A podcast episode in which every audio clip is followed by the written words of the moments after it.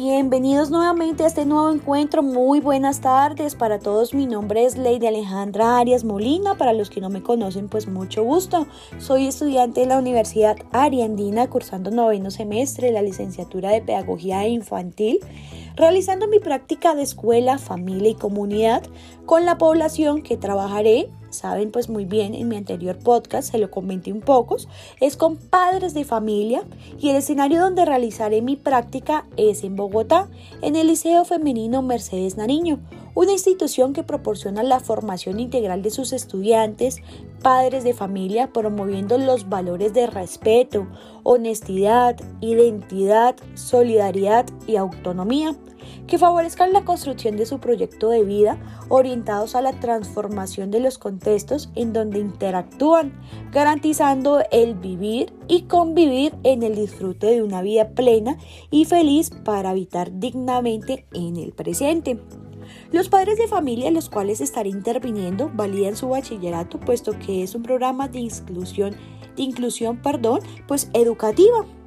en Colombia, la constitución política pues establece la educación de un derecho de la persona y con ella se busca un acceso al conocimiento, a la ciencia, a la técnica y a los demás bienes y valores de la cultura.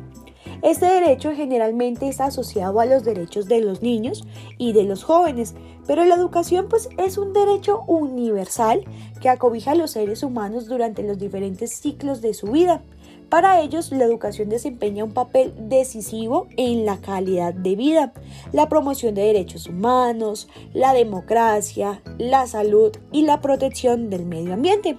También tengamos en cuenta que los padres de familia que asisten allí se pretenden que ellos favorezcan una alternativa especialmente diseñada para los adultos mayores de 50 años. Pero ojo ahí, no solo ellos son los que asisten, también asisten jóvenes que oscilan entre los 15 años de edad en adelante por diversas situaciones. No lograron en su infancia o en su juventud ejercer su derecho a la educación.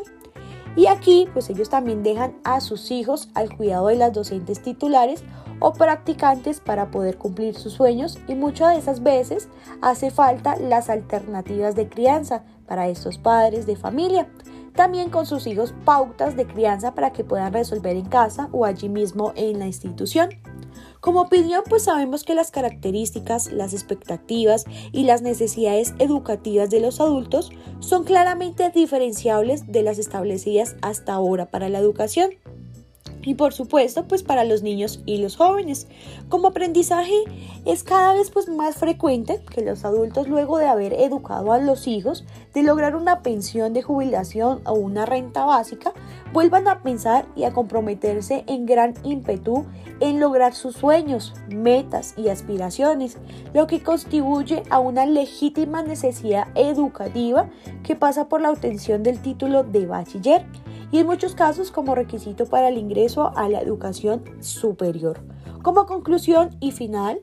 pues les comento que el derecho a la educación se debe garantizar a todas las personas sin distingos o discriminaciones por su condición étnica,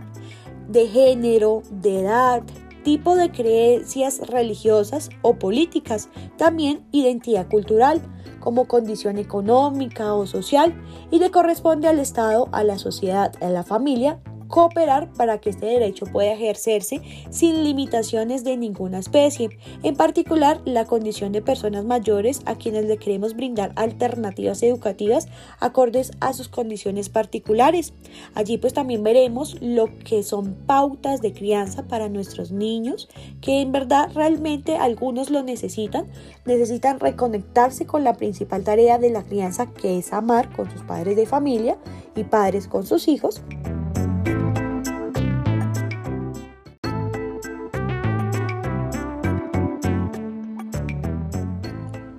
Muchas gracias.